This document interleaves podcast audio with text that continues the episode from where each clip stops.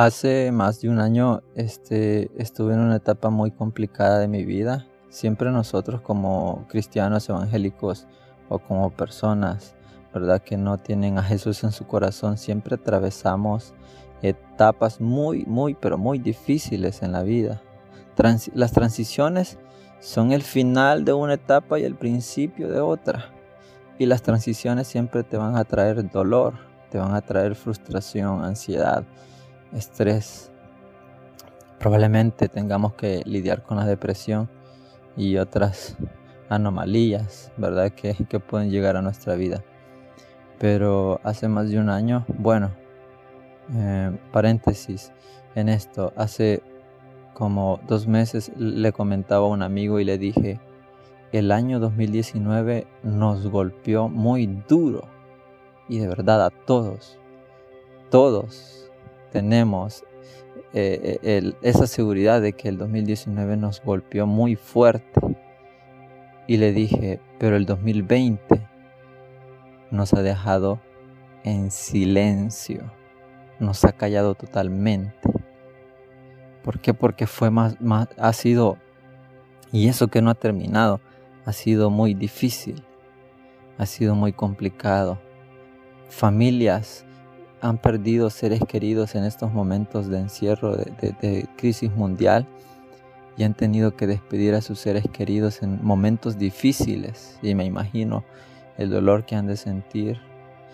Ah, pero a lo que quiero llegar es, hace más de un año, estuve a punto de, tirarme al suelo, rendirme, no en el sentido de ya no quiero seguir, sino que estaba saliendo de mi cuarto y mi hermana menor, la, la, la, la más menor, que se llama Arely, estaba cerca y, ah, estuve a punto de tirarme al piso a llorar y, y a golpear el suelo de, de frustración y de dolor porque no podía más. Y la vi a ella y dije, no puedo porque ella me va a estar viendo. No porque me avergonzara, sino porque ella me está viendo. Y si yo me rindo, y si ve que ya no puedo, ella, ¿en quién más va a, tener eh, una imagen de ejemplo que, que no sea su hermano para, para seguir luchando en los momentos difíciles? Y me causó mucha nostalgia la publicación que hizo el día de mi cumpleaños y dijo, no elegí una foto en la que estamos juntos porque esta foto tuya refleja mucho de lo que sos. Refleja una persona que lucha a pesar de sus dificultades, a pesar de todos sus problemas, a pesar de todo, siempre sonríes. Y pues me conmovió y, y esa es la verdad y la vi a ella y, siempre he querido ser y siempre trato de ser ejemplo a, mis hermanos, tanto menores como mayores, que ellos vean a alguien ah, simple pero que se esfuerza, que no se rinde, que lucha con cualquier dificultad, todos tenemos dificultades ah, de salud, económicas, emocionales, muchas dificultades que nos agobian y que, que van a querer que en un punto nosotros nos quebremos y nos rindamos y ya no sigamos adelante. Pero estuve a punto de rendirme y dije, no, no puede ser, tengo que ser fuerte con la ayuda del Espíritu Santo, con la ayuda de Dios, voy a seguir adelante.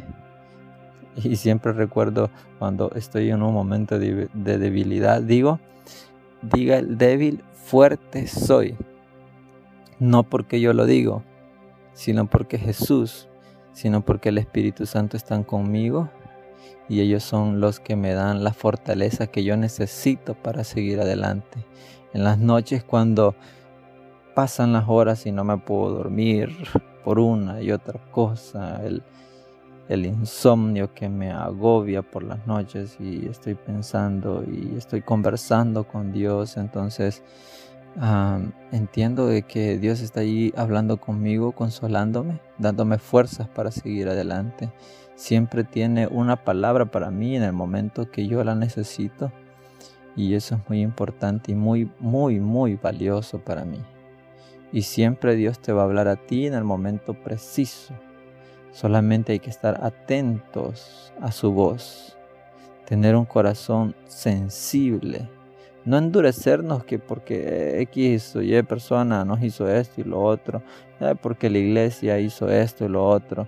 Y vi muchas publicaciones ah, que se hicieron viral en un momento que decía, perdón si la iglesia te hirió, pero ah, la iglesia no hiere y qué sé yo, que no sé cuándo.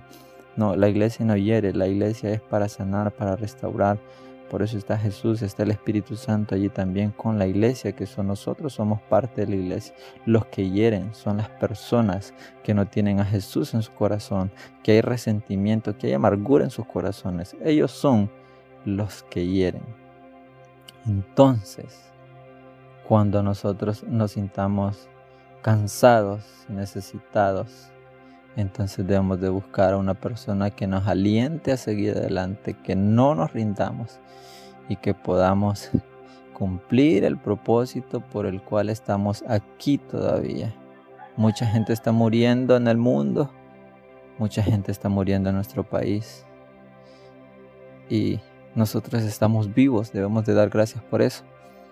Así que busquemos el propósito de Dios para nuestra vida, busquemos cuál es el plan que Dios tiene para nosotros acercándonos a Dios. En Corintios dice, nadie, ¿verdad?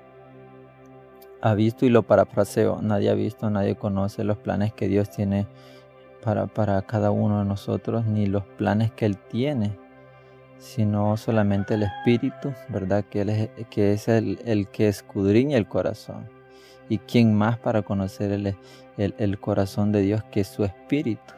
Y cuando nuestro espíritu se toca con el espíritu de Dios, nosotros podemos tener una forma más ah, comprensiva de lo que son los planes de Dios para nuestra vida, no quejándonos que por qué me pasa esto, por qué no tengo los recursos que necesito, por qué no tengo el dinero que necesito, por qué estoy tan enfermo, por qué me pasa esto a mí.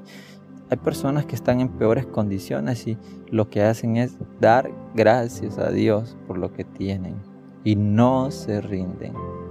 Si yo no me rendí, si personas que están aún peor que mí no se han rendido, y tú que, tienes tus comodidades, que tienes tus beneficios, que tienes a tus seres queridos cerca, que, que, tienes lo que necesitas, no tienes por qué rendirte. Así que te animo a que sigas adelante, que no temas, que no desmayes, porque Dios es el que está contigo y que te esfuerza y que te sostiene con su diestra de justicia.